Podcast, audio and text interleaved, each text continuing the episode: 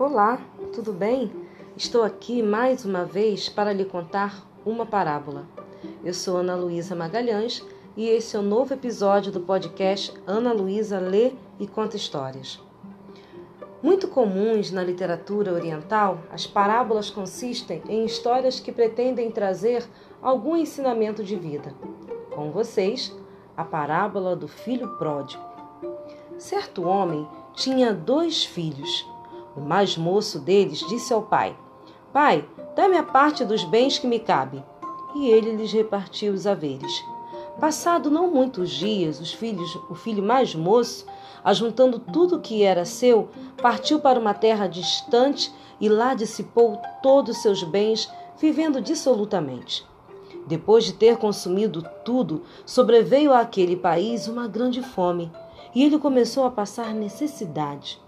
Então ele foi e se agregou a um dos cidadãos daquela terra, e este o mandou para cuidar dos porcos.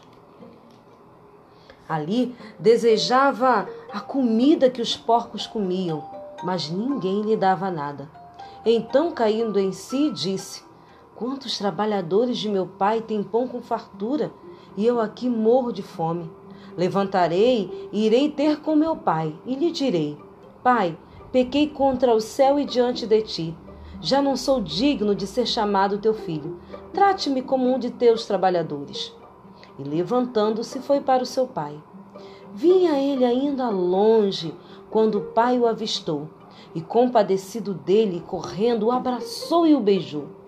E o filho lhe disse: Pai, pequei contra o céu e diante de ti, já não sou digno de ser chamado teu filho. O pai, porém, disse aos seus servos: Trazei depressa a melhor roupa, vesti-o, ponde-lhe um anel no dedo e sandálias nos pés. Trazei também, matai um novilho cevado, comamos e regozijemo-nos. Porque este meu filho estava morto e reviveu, estava perdido e foi achado, e começaram a se alegrar. Ora, o filho mais velho estivera no campo, e quando voltara, ao aproximar-se da casa, ouviu a música e as danças. Chamou um de seus criados e perguntou o que era aquilo. E ele informou: Veio teu irmão, e teu pai mandou matar o novilho cevado, porque o recuperou com saúde. Ele se indignou e não queria entrar. Saindo, porém, o pai procurava conciliá-lo. Mas ele respondeu a seu pai: Há tantos anos que te sirvo, pai, sem jamais transgredir uma ordem tua, e nunca me deste um cabrito sequer para alegrar-me com os meus amigos, pelo menos. Vindo, porém, este teu filho, que desperdiçou os teus bens com as mulheres, tu mandaste matar um novilho cevado. Então lhe respondeu o pai: Meu filho, Tu sempre estás comigo. Tudo que é meu é teu. Entretanto, era preciso que nos alegrássemos e regozijássemos, porque este teu irmão estava morto e reviveu, estava perdido e foi achado. Ai, quem tem mais valor para você? As pessoas ou as coisas?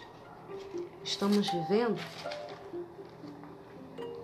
esse novo tempo Aproveite e valorize o seu próximo, as coisas boas da vida, o que é simples, os detalhes. Sabe, nunca desejamos estar tão perto de quem amamos como agora.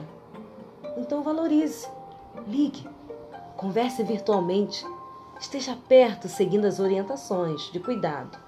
Use máscaras, curta a sua família. Gostou? Próxima semana tem mais curta e compartilhe esse podcast. Me acompanhe no Instagram. Beijo grande. Tchau.